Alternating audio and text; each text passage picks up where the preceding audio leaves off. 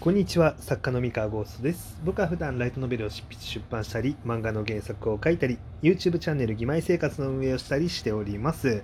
えー、今日は月姫と現代ファンタジーのお話をしたいと思います、えー、お便りにあの来ていたメッセージへの返答会となります、えー、メッセージを読んでいきます。ラジオネームしがない読者さん。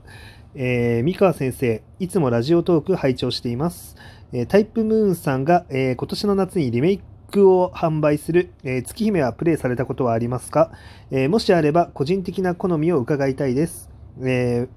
かっこ、え私は非常に大きな影響を受けた人間です。えで、また、現在のラノベでは現代ラブコメと異世界ファンタジー、かっこナロー系ファンタジーが強いという印象ですが、えー、これを機にブギーポップのような現代が舞台のファンタジーが流行ってほしいなと思っています。ふわっとしたメッセージで恐縮ですが、ラジオのネタに使っていただけると幸いです。ありがとうございます。えー、っとですね、はい、月姫に関しては存じ上げております。えー、っと、プレイ自体もしたことあるんですが、ただ申し訳ないです。結構昔の話なので、えー、もうだいぶ記憶が怪しい。えー、ただ一応キャラクター、登場人物だったりとか、え、世界観、どんな世界観だったりとか、え、とか、まあそのあたりの基本的な設定周りとか知ってています。はい。っていう感じですね。で、えー、個人的な好みに関しては、あ個人的な好みに関してはかっこいいなとは思うんですけど、えー、っと、ドハマりまではしてないかなっていう感じがしますね。えっと、まあ、当時、まあ、いわゆる PC ゲームって呼ばれるものが、まあ、ものすごいオタクの間で流行っていた頃、まあ僕は PC ゲーム好きだったんですけれども、まあ、月姫とかの方向よりかは、まあ、どっちかっていうと、あの、ビジュアルアーツキーさん、あのカノンだったりとか、まあ、エアーだったりとか、まあ、あの辺りの感動路線のあの PC ゲームだったりとかあとはその田中ロミオ先生のクロスチャンネルだったりとか、えー、っとまあまあまあそそういうそっちの方向のあの PC ゲームが、まあ、主に好きで、えーまあ、実はそのいわゆる中二病的といいますかそのかっこいい作品の方への、まあ、なんだろう金銭が触れるっていうのはあんまりなかったんですよね。あのまあ、当時あの、まあ、いろんな路線の PC ゲームがあって、まあ、その中でもどっちかっていうと感動とかラブとかにの方に寄った作品の方が個人的には好きだったかなっていう感じでございます。はい。まあ、他にもあの今挙げた人以外にも本当好きな人たくさんいるんですけれども、はい。えー、っていう感じですね。はい。で、えー、まあでも、月姫に関しては、まあその後に続くそのフェイトのシリーズもそうなんですけど、あの、すごい多くのオタクにあの強い影響力を持っているのは知っていて、あのまあ、僕のねあの同期の作家仲間だったりとか、まあ、仲良くしてるあのクリエイターたちの中にもあの月姫だったりとか、まあ、フェイトに影響を強く受けたっていうクリエイターは非常に多いですね。はい、であとですねその僕あれこれもしかしたらちょっと記憶違いかもしれないんですけれども、確かあの、月姫を書いてらっしゃる那須きの子先生は、えっと、なんか、菊池秀幸先生だったり、えっと、山田風太郎先生だったりっていうあの過去の作家さんの影響を強く受けているような感じのことをどっかで言っていた記憶があるんですが、なんか記事あるあるんですかねあの。もしかしたら探せばあるかもしれないんですが、ちょっととっさにはね、あの出せなくて、あの間違ってたらごめんなさい。まあ、そんな感じのを見た記憶があるんですが、えっと、そういう意味では、その僕はその、菊池秀幸先生の影響自体は、その僕も受けててですね、あの月姫だったりとか、那須きの子先生から直接というよりかは、その那須きの子先生があの好きだったものっていうのは、そもそも僕も好きだったみたいなことがあって、まあ、世代がね、あの10以上、那須きの子先生とは僕は離れてるとは思うんですが、あのなぜかそういう、あのなんか源流が近いみたいな感じのものはありますね。あのなので、まあ、しっかりね、どっぷり月姫の世界観とかに、えー、っとのめり込む時間とか余裕っていうのがあったら、まあ、僕もハマるんじゃないかなって思います。はい、っていう感じでしょうか。えーと、で、まあ、現在のラノベでね、あの、ブギーポップシリーズのような、えー、現代が舞台のファンタジー流行ってほしいなっていう話なんですが、まあ、このブギーポップシリーズっていうのも、まあ、ブギーポップは笑わないっていう上遠野浩平先生の、まあ、作品なんですけど、まあ、この作品は僕非常に大好きで、あのすごく面白いですね。ただ、月姫的な方向性、まあ、近いといえば近い、あの現代でかっこいいあのファンタジーっていうところで、ただ、まあ、読み味が全く同じかっていうと、まあ、僕は微妙に違うかなとは思ってるんですけど、うん、あのどう違うかっていうとあのブギーポップの方がどっちかっていうと群像劇のあの作りをしているなと。あのブギーポップが主人公っていうよりかは、まあ、ブギーポップっていうギミックを核にしていろんな登場人物たちが、えー、わちゃわちゃと動くっていうあの作品の方向性としてはあのデュラララとかの方があのどっちかっていうとブギーポップは近いかなと思います。まあ、デュラララ自体がねブギーポップよりも後の作品なのであのその言い方はちょっと変といえば変なんですけど、はい、あの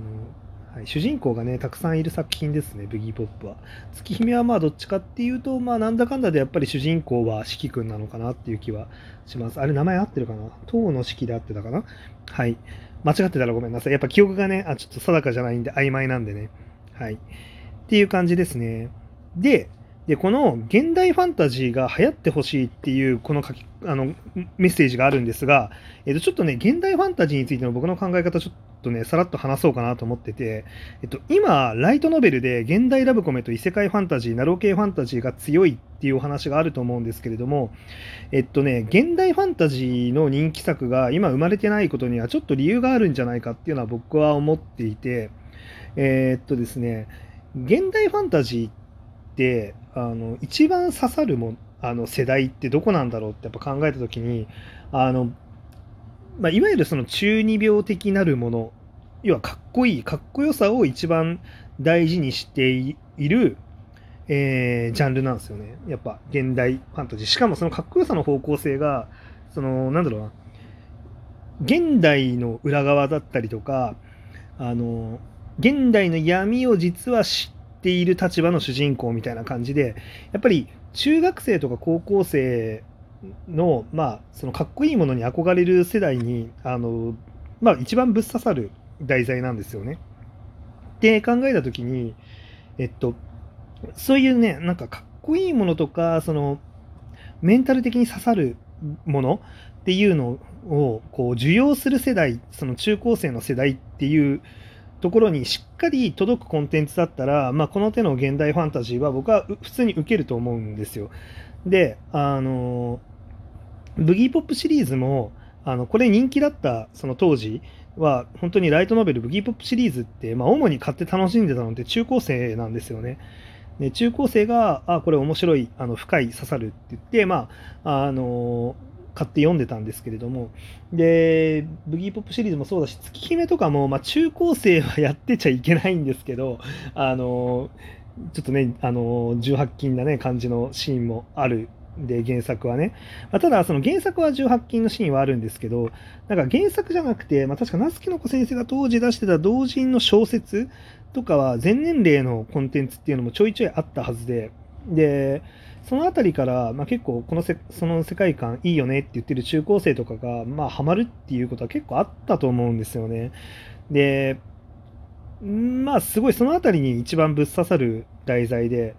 で、じゃあ今ライトノベルで少ないよねっていうのって、まあ、根本的にあの中高生の子があの新シリーズをいきなり買うっていうことがなかなか難しい。あの要はライトノベルのシリーズっていうのはたくさん存在して、あの自分でねなかなか選べないんですよね。あの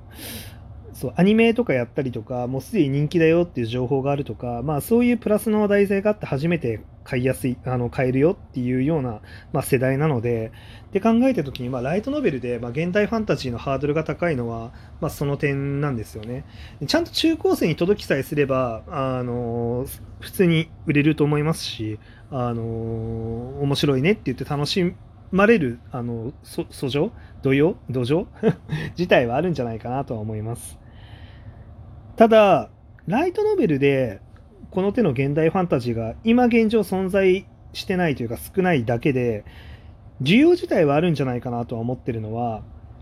いわゆる現代ファンタジー的な世界観って今、音楽はね、訴求してるんですよね。で今あの、YouTube とかであの、ずっと真夜中でいいのにとか、あのアニメ PV といいますか、ミュージックビデオをなんかアニメーション風にして、まあ、曲をアップしてるような、えー、なんだろうな、アーティストがいると思うんですけれども、あの辺りの世界観だったりとか、まあ、あとはボーカロイドのあのミュージックビデオですね、あの辺りの世界観って、まんまあの今のリアルな中高生に刺さるあの現代ファンタジー風のなんだろう物語とか世界観を感じさせる絵っていうのを出してるんですよね。で、あの辺り、おそらくしっかり中高生に刺さってるんじゃないかなと思っていて、一番最近で僕、そのブギーポップ的なあの方向性だったり、月姫的な方向性の魅力があって、小説でしっかり売れたなって思ってる作品に、かげろうデイズがあるんですけど、最近って言ってももう何年も前ですけどね、うん、10年近くの単位で何年も前なんですけど、でも、かげろうデイズを、その、そういういわゆるかっこいいもの、若い人に刺さるかっこいいもの、中二病的なもののヒット作としての位置づけとして、あんまり真面目に捉えてた作家さん少ないんじゃないかなとは思ってて、で、まあ、作家さんだったり読者さんもそうですよね。うん、あれはなんか別物って思われてる節はあったんですけど、まあ、僕的にはもうあれはあの今の若い人に刺さるブギーポップ的なもの。だったり、月姫的なものだったりしたんじゃないかなって思ってます。なんで、ライトノベルでそれっぽいものはないんですが、今のところ。少ないんですが、えー、コンテンツ全体を見渡していくとちょいちょいあのそれに近しいものっていうのは世の中に出ていてしっかり流行ってるんじゃないかなって思ってます。でライトノベル初でも、まあ、そういうのを出して流行らせるっていうことは工夫次第ではできると思ってるので、まあ、誰かあの挑戦してもらえたらいいんじゃないかなって思っておりますっていう感じですかね。現代ファンタジーについての考えは僕はこんな感じでございます。以上です。それでは皆さんおやすみなさい。バイバイ。